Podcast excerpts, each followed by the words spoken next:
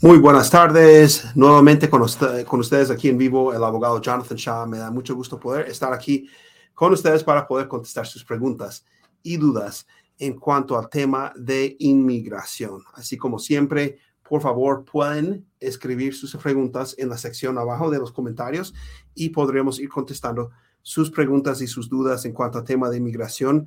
El día de hoy este, nos dejamos guiar por sus preguntas y vamos a iniciar el programa muy pronto.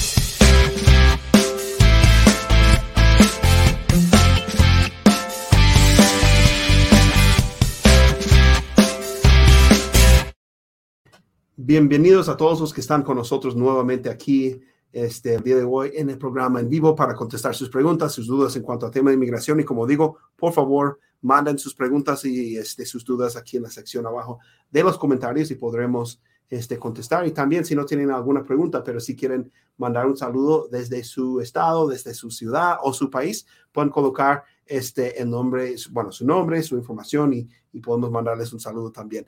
Ah, vamos a iniciar con uh, un post de las redes sociales que vi el día de ayer que se me hizo bastante interesante, este, que causó muchas preguntas um, y vamos a tratar de hacer que se enfoque esta cámara un poquito mejor.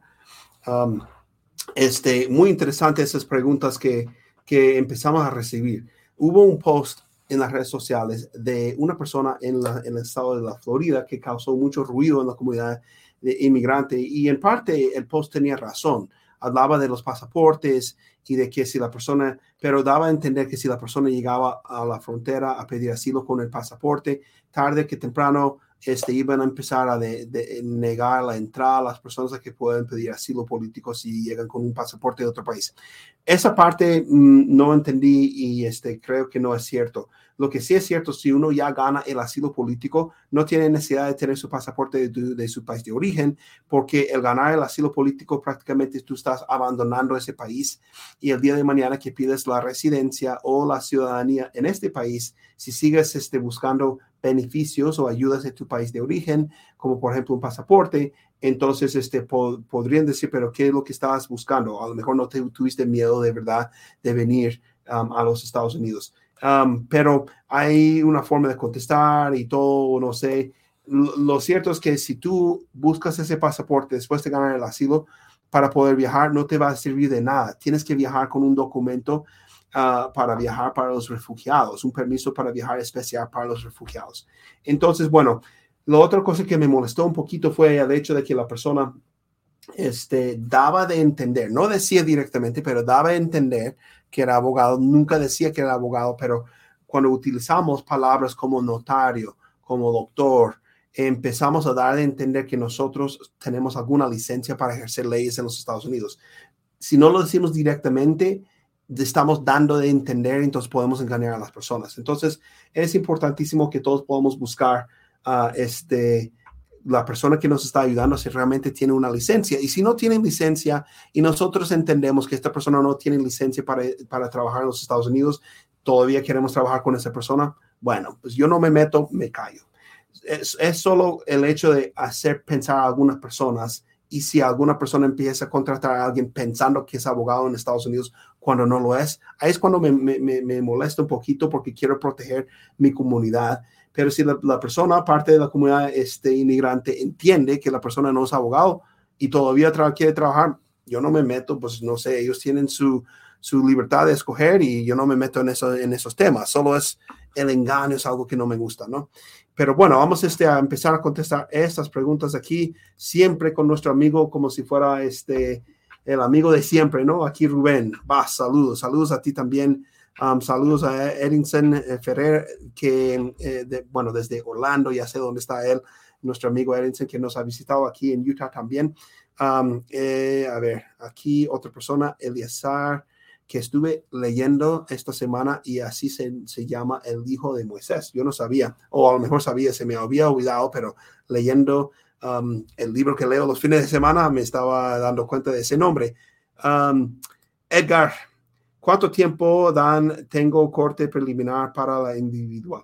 Ok, hay una corte individual que es una corte, es la última audiencia, la definitiva, lo que llamamos, ¿no? Esa audiencia viene siendo al final de todo lo que es el proceso de asilo. Pero la audiencia preliminar es otra audiencia que normalmente dan al principio del proceso. Es importantísimo asistir a esa, eh, a esa audiencia o muchas veces si la persona contrata un abogado, lo que hacen entonces es este, quitan esa audiencia preliminar y mandan una lista al abogado de las cosas que tienen que entregar al abogado para este, poder alistarse para la audiencia individual. Entonces, ¿cuánto tiempo dan? Depende de tu corte, depende de la ciudad donde tú vives. Um, nosotros trabajamos ahora con cortes por todo el país pero em, empecé mi carrera trabajando en la ciudad de Denver. Esa, eh, esa corte dan dos, tres años para hasta la última audiencia a veces en el estado de Utah, donde vivo ahora, es dentro de un año o puede ser mucho más rápido. Hemos tenido últimamente algunos casos que solo han dado eh, unos meses o uno que nos dio solo seis semanas. Entonces estamos trabajando con esa persona para listar esa, esa corte, ¿no? Entonces depende todo del estado de donde tú vives. Ahora, ese tema también es interesante precisamente porque um, inmigración está pidiendo o impulsando a los fiscales a ir a cerrar o ir cerrando las cortes de los casos que no consideren una prioridad para deportación. Eso porque hay 1.8 millones de casos de deportación abiertos en las cortes de inmigración en este momento y los jueces no pueden, o sea, no pueden con tantos casos.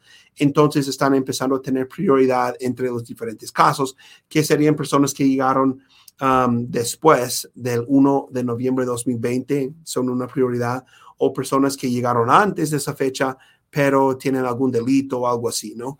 Um, entonces, este, pero interesante, yo sé que quizás no es tan, tan, clara la pregunta, pero eh, me, da, me da cuerda, como me enseñaron los venezolanos, ¿no? Para poder hablar, ¿verdad? Dice Morris, hola, uh, hola Jonathan, ¿sabe cuál es el examen que se está aplicando um, este, para la ciudadanía? Bueno, es la, el mismo examen de siempre de ciudadanía que han utilizado este, siempre para estos casos de, ciudadanía, ¿verdad? Y perdone que no sé qué está pasando con mi cámara. Interesante, uno compra algo nuevo y empieza a, tener una vida propia, ¿no? Pero eh, ese examen es un examen de, de 100 preguntas posibles. Si tú puedes buscar en internet lo que es este, eh, la guía de estudio para eso, para ir memorizando esas preguntas y sus respuestas. No es algo de matemática o algo así, no es algo tan complicado, pero sí tienes que memorizar algunas cosas, ¿no? Um, este, pero busca en el, sitio de uscis.gov para buscar la copia de, esa, de ese examen. Eh, yo hubiera querido tener un examen así cuando yo estaba en la escuela, de que te dan todas las respuestas de antemano y simplemente tienes que memorizar, ¿no? Um, este, a ver, aquí otra pregunta. Hola, soy cubano y entré con parole hace 60 días y aplico para el asilo político y me lo niegan. Pierdo los beneficios del parole. Ah, interesante la pregunta. Yo pienso que tienes que hablar en persona con un abogado de inmigración sobre tu caso. Lo que sé es de que si tú entraste con parole, puede ser bueno porque todavía a lo mejor calificas para Cuban Adjustment Act, donde puedes ajustar tu estatus por ser cubano y haber entrado de la manera uh, debida, o sea, adecuada la manera correcta con un parole y no este, de manera ilegal. Entonces, algo que podríamos mirar, pero tienes que hablar en persona con un abogado. Uh, aquí, Elezar de regreso pregunta, abogado, ¿cuánto está tardando una petición de hermano ciudadano a hermano? También depende del país donde tú, eh, donde vive tú, este, de tu hermano. Si eh, son de México, demoran muchos años. Vamos a mirar tantito a ver, uh, visa, Voy a tratar de checar a ver si puedo decir más o menos um, en qué van esas categorías. No tenía la página abierta, entonces tenemos que ver si se me abre la página. El mes de mayo publicaron nuevamente las fechas para esa categoría, es la categoría número 4 que es F4, donde uno pide un hermano. Si viene de China, están aprobando las aplicaciones de hermano de hermano, no tenemos que saberlo quizás en esta comunidad, pero de 2007, de India 2005, de México del año 2000, de Filipinas 2002 y luego de cualquier otro estado, de cualquier otro país, perdón, en el mundo del 2007.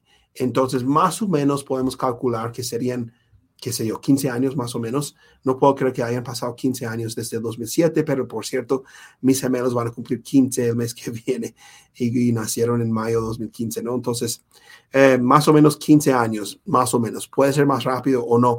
Y algo muy interesante es que estas categorías pueden este, adelantarse de manera muy rápida si es que el Congreso de los Estados Unidos uh, cambie algo. Lo único que tienen que hacer es aumentar el número de visas disponibles en esas categorías y al hacer eso, este, se van a adelantar esos, um, esas áreas, esos grupos y van a poder eh, arreglar mucho más rápido. Entonces, sí vale la pena de todas formas, yo diría.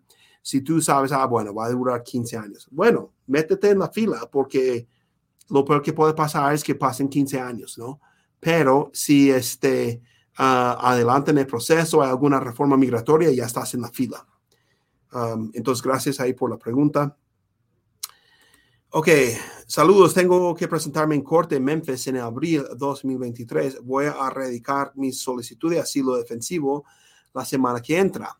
Ah, tú podrías tomar mi caso. De hecho, tenemos otros clientes en Memphis. Entonces, sí, nosotros trabajamos a nivel nacional. tenemos la oficina principal en el estado de Utah, pero tenemos clientes en todas partes. Ah, tenemos espacio eh, con una compañía que nos prestan para Oficinas en donde estemos, donde estemos visitando y tengo una abogada trabajando y viviendo en el estado de, Texas, en la ciudad de Houston.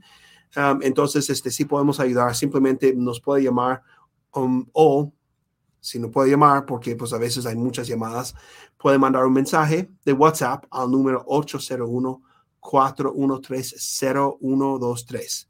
Sí, y luego con el WhatsApp podemos contestarle y, este, y ver qué hacemos. Ok, aquí una persona en Guadalajara. Yo aprendí español en México. Yo viví dos años en la Ciudad de México como misionero de mi iglesia. Uh, los que tienen la corbata y el café negro siempre andan en dos. Y este, entonces, si no quieren escuchar el mensaje que esos jóvenes llevan, si por ahí están en México o cualquier otro país y ven dos muchachos tocando su puerta, por lo menos les ofreces un vaso de agua porque no se imaginan la sed que yo experimenté trabajando en esa área y este, caminando todo el día. Y como digo, por lo menos un vaso de agua, ¿no? Dice, este, mis tres hijos son ciudadanos y sus pasaportes se les vencieron el año pasado. Yo no puedo ir a los Estados Unidos y mi esposa y yo necesitamos renovárselos, pero nadie sabe uh, decir cómo hacerlo. ¿Hay alguna forma uh, que yo necesite llenar para autorizarle a ella que los renueve uh, para que me puedan visitar, por favor? O entonces, eh, me imagino que ellos están en Estados Unidos y se les venció, eh, se les ha vencido. Es relativamente fácil. Hay un, sitio de internet, um, State Department, ¿no? El Departamento del Estado, DOS, y este, uno puede buscar uh, la aplicación para renovar. Sé eso porque yo acabé de hacerlo para mis hijos. Vamos a estar viajando en, algunos, um, en algunas semanas nuevamente fuera del país, entonces uno simplemente los renueva. Ahora, si hay un permiso especial a veces cuando los padres están separados, eh, uno de los padres tiene que dar una carta o algo así, o los dos tienen que estar presentes en las entrevistas o las, la cita para renovar, uh, este, porque precisamente existe la situación donde puede haber secuestro internacional de hijos. Una vez vi un caso de una madre que vivía en Colorado, que ella era de Argentina, se había casado con un americano y luego ya no, no le gustó estar ahí. Tuvieron dos hijas y ella um, agarró a las niñas y se fue a Argentina y estuvo ahí como cuatro años y por fin lograron traer a las niñas de regreso a, Utah, a Colorado, es a Utah, a Estados Unidos, a Colorado y pude representar al padre en la corte este, el día que tuvieron su primera corte con, con la juez mirando esa situación. Y es muy delicado el tema de viajar con niños fuera de los Estados Unidos con un padre, ¿no? Um, mi esposa uh, viaja dentro de un mes uh, sola con dos de mis hijos y yo salgo una semana después con otros dos hijos. Entonces voy a tener que hacer una carta, redactar una carta dando permiso y todo para que no haya problema en los aeropuertos. Entonces es un tema muy delicado, pero relativamente fácil renovar. Busca el sitio de internet del Departamento del Estado de Estados Unidos con la aplicación que utilizan para poder renovar Um, este, los pasaportes. Aquí, a ver, vamos a preguntar, a ver la pregunta de Patricia.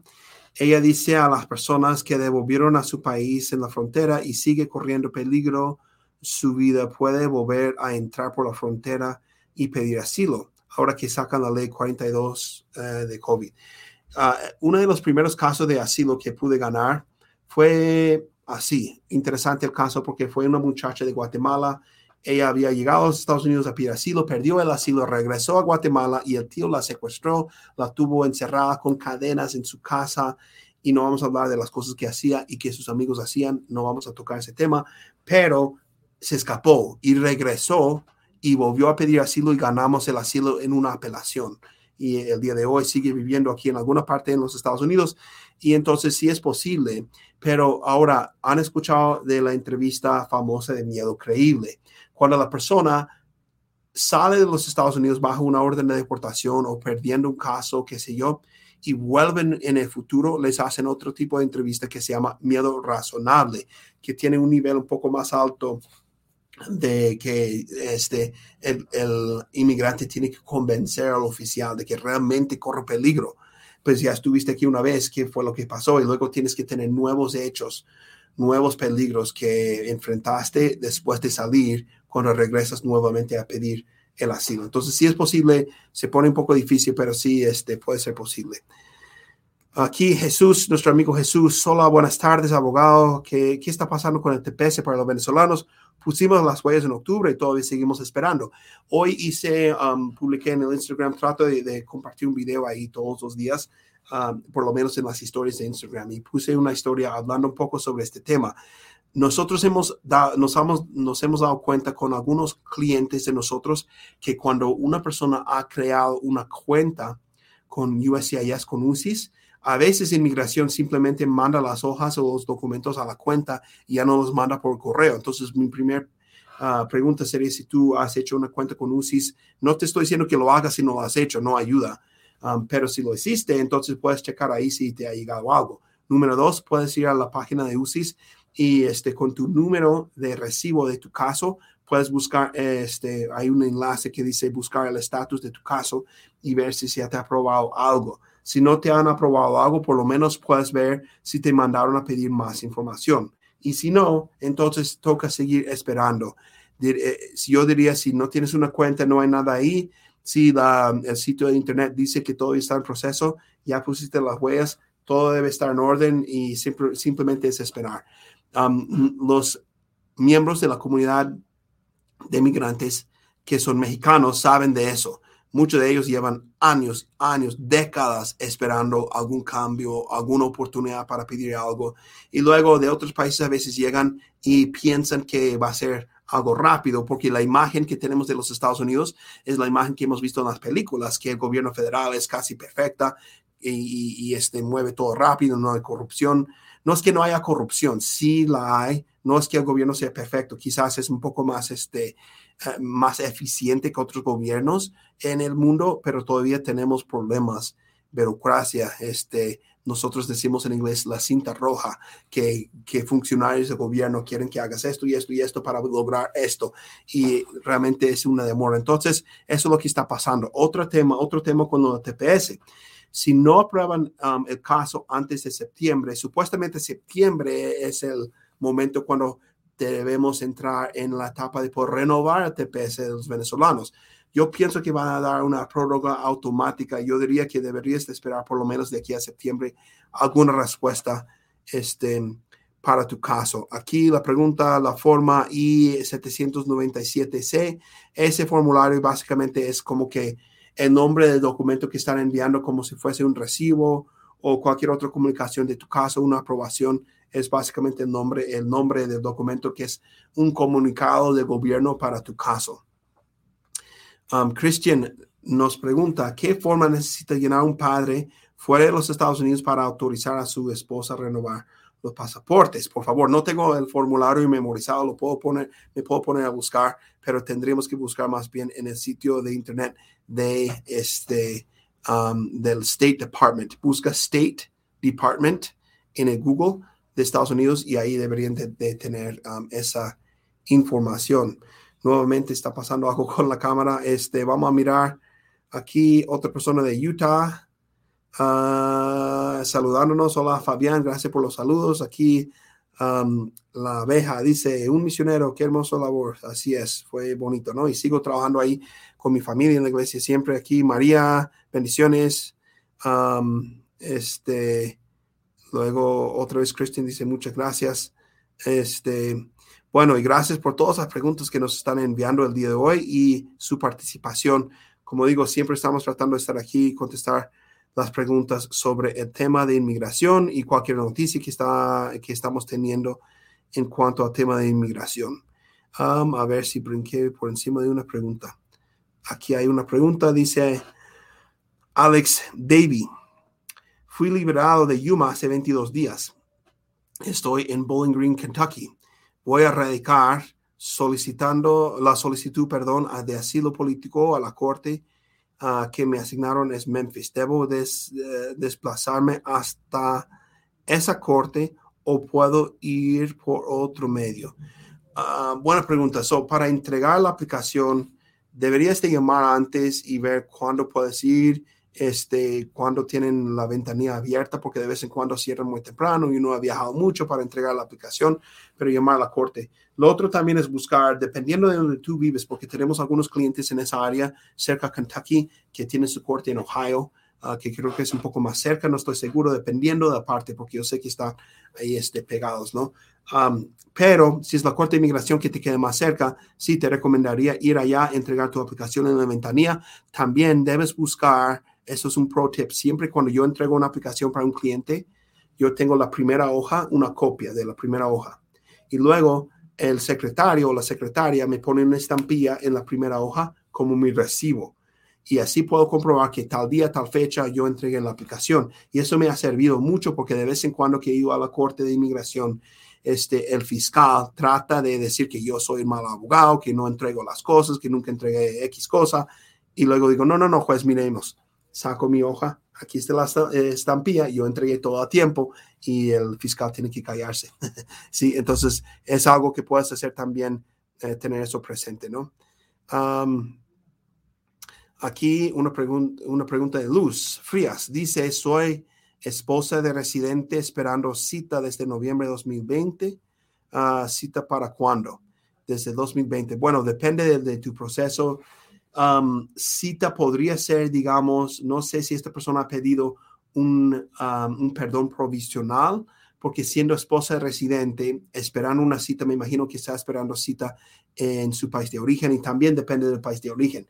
Pero lo que sí podemos decir es que en el 2020, cuando envió eso, obviamente estuvimos en plena pandemia, ah, fue muy difícil tener una cita, pero últimamente los países están abriendo nuevamente para tener esas Um, citas, entonces deberías estar al tanto, pero puedes buscar tu país de origen, el sitio de internet de la embajada de Estados Unidos de ese país y luego ver más o menos eh, con ellos cuál es el estimado de tiempo para tu, para tu cita. Um, este dice República Dominicana. Entonces, sí, tienes que hacer eso, buscar República Dominicana, Embajada de Estados Unidos en República Dominicana y ver más o menos este, cuándo están dando las citas. Este, en, en ese lugar, ¿verdad? Gracias ahí ah, por la pregunta. Quiero hablar un poquito también sobre el tema de pedidos de información. Es un tema que hemos estado tocando últimamente y para los que están pidiendo TPS es súper relevante esto porque algo que puede estar pasando para, eh, en los casos donde no han aprobado todavía TPS puede ser que están buscando más información en tu caso. Hemos visto algunas situaciones, por ejemplo, que mandan a pedir más información si la persona tiene doble nacionalidad o si la persona ha vivido por un tiempo en un tercer país. Doble nacionalidad con TPS no es tan, digamos, fatal o tan difícil como con eh, un proceso de asilo. Con asilo podemos decir que es muy difícil porque el juez ya no tiene más preguntas. Dice, ah, no, pues yo puedo deportar a esta persona a otro país entonces uno tiene que ganar nuevamente este, el, el asilo del, del, segundo país. Um, este, entonces se vuelve un poquito difícil, ¿no? Um, pero de TPS no es tan difícil, perdón, otra vez no se está enfocando esta cámara, pero de TPS no es tan difícil uh, si uno ha vivido en un, eh, uno tiene doble nacionalidad. Y perdonen, yo sé que estamos aquí en vivo, ¿qué está pasando con esa cámara? Es muy buena cámara como para mi conocimiento. Tengo que contratar a alguien que me enseñe a utilizar esa cosa. Eh, ahí está otra vez. Ok, bien. Um, y luego, el otro ah, caso que hemos visto mucho es cuando piden más información que porque la persona vivió en un tercer país antes de venir a los Estados Unidos. Entonces, en esos casos es muy relevante tener información de la forma en la que tratan a, las personas de Venezuela en tu país, en, el tercer país. O sea, xenofobia. Porque si por xenofobia te están maltratando y también no te están dando apartamento, no puedes comprar casa, no puedes tener un trabajo estable, um, puede ser que todavía puedas ganar el TPS en esa situación. Entonces, este, aquí otra vez la pregunta de la persona abogado Jonathan, luego de 150 días de haber radicado la solicitud de asilo, ¿puedo solicitar la licencia de conducir? Eso también depende de tu estado. Puedes pedir el permiso de trabajo y luego el permiso de trabajo demora mucho en llegar. A final de mayo van a tener una nueva aplicación, se llama I-907, que puedes pagar, pagar aparte otros 1.500 dólares para que puedan procesar tu aplicación de permiso de trabajo dentro de 30 días. Pero este, todavía depende del estado donde tú vives en Kentucky. Si en Kentucky dan una licencia para conducir con este, el permiso de trabajo, pero tienes que esperar normalmente. A veces hay estados que dan la licencia para conducir hasta sin el permiso de trabajo. Entonces, tienes que checar con tus reglas locales, ¿verdad? Entonces, bueno, gracias um, por la sintonía el día de hoy. Estamos eh, casi llegando al final del programa, pero les quiero invitar que puedan compartir este video en sus redes sociales. Sé que sale en vivo en Facebook, pero también en YouTube. Entre más tiempo pasa, menos personas están viendo en el, um, en el Facebook. Pero este, uh, vamos a terminar entonces con una pregunta, unas preguntas más que me están llegando. Aquí dice, me llama Marilyn, soy solicitante de asilo, ya tengo mi permiso de trabajo, tengo doble nacionalidad y también solicité TPS, estoy esperando respuesta positiva. Puede ser que te, den una respuesta positiva y que bueno que te aprobaron TPS, como digo, pueden aprobar TPS si la persona tiene doble nacionalidad. También pueden aprobar el asilo si uno tiene doble nacionalidad, siempre y cuando la persona pueda comprobar que necesita ganar asilo de ambos países el argumento que siempre, siempre, siempre, siempre, puedo seguir diciendo siempre, escucho eh, en las consultas con personas con doble nacionalidad, es esto. Sí, pero abogado, no puedo ir a ese país, no hablo el idioma, no tengo nadie ahí, no tengo amigos, no puedo encontrar trabajo. Eso no es un argumento válido bajo la ley de asilo. Entonces el juez no va a considerar nada de eso, lo va a tomar, va a tomar todas esas cosas, las va a meter en una cajita y va a tomar la cajita y la va a poner ahí y no va a escuchar nada de eso. El juez quiere saber en tu país de doble nacionalidad si tú fuiste víctima de persecución o vas a ser víctima de persecución a manos del gobierno por tu raza, tu nacionalidad, tu punto de vista político, tu religión o porque formas parte de un grupo social, así como en tu país, este, del país de donde vienes pidiendo asilo. Ambos países con las mismas normas legales para poder ganar asilo de ambos países. Y es algo difícil porque si, si digamos, vienes de Venezuela y compruebas que sí, que, que te deben dar asilo, no te van a deportar a Venezuela, pero tengo doble nacionalidad con España. Nunca he estado en España. Bueno, vas a estar en España porque el juez te puede dar una orden de deportación a España, este, um, porque no hay nada que le diga que no. Y España, como tú eres ciudadano, bajo las reglas o las leyes internacionales, te tiene que aceptar porque tú eres ciudadano de ese país. Por eso es diferente si uno viene de un tercer país, porque si tú eres de Venezuela, pero viviste un tiempo en Chile y te dieron residencia permanente en Chile, pero decidiste que era mejor venir a los Estados Unidos, puedes perder el asilo todavía, pero no te pueden dar una orden de deportación a Chile, porque no eres ciudadano, entonces no hay quien obliga a Chile a recibirte porque no eres ciudadano de ese país, entonces te dan retención de remoción, no te dan una orden de deportación ni a Venezuela ni a Chile, pero te, no te dan el asilo. Te quitan el asilo y te dan retención de remoción. Entonces, eso es lo que pasa en esos casos. Entonces, este, interesante esa, esa situación, ¿verdad? Um, y luego vamos a poner aquí la última pregunta del día de hoy de Ros, uh, Rosibel. Hola, estuve en Estados Unidos y regresé a mi país y, um, y, he vuelto a entrar a Estados Unidos, siempre entrando por un puente del país. Ya tenía uh, permiso de trabajo. ¿Será que puedo renovar de nuevo? Pienso que aquí deberías de hablar con un abogado de inmigración y mirar las cosas específicas de tu caso, uh, porque este, o los puntos específicos, ¿verdad? Porque puede ser por el tiempo que estuviste en Estados Unidos y luego saliste, puede ser que tienes algún castigo. puede ser diferente. Todo depende del tiempo. Entonces, es bueno este, poner una cita con un abogado de inmigración. No tiene que ser necesariamente conmigo o con uno de los abogados de mi oficina. Puede ser con un abogado que sepa del tema de inmigración que te pueda ayudar con esa pregunta. Solo digo que no es tan fácil. Sí tienes que mirar a alguien para ver qué es lo que va a pasar en tu situación. Gracias de nuevo por, tu, por su sintonía el día de hoy, por compartir este video, por los comentarios y vamos a estar de regreso la próxima semana este, contestando sus preguntas y sus dudas en cuanto al tema de inmigración.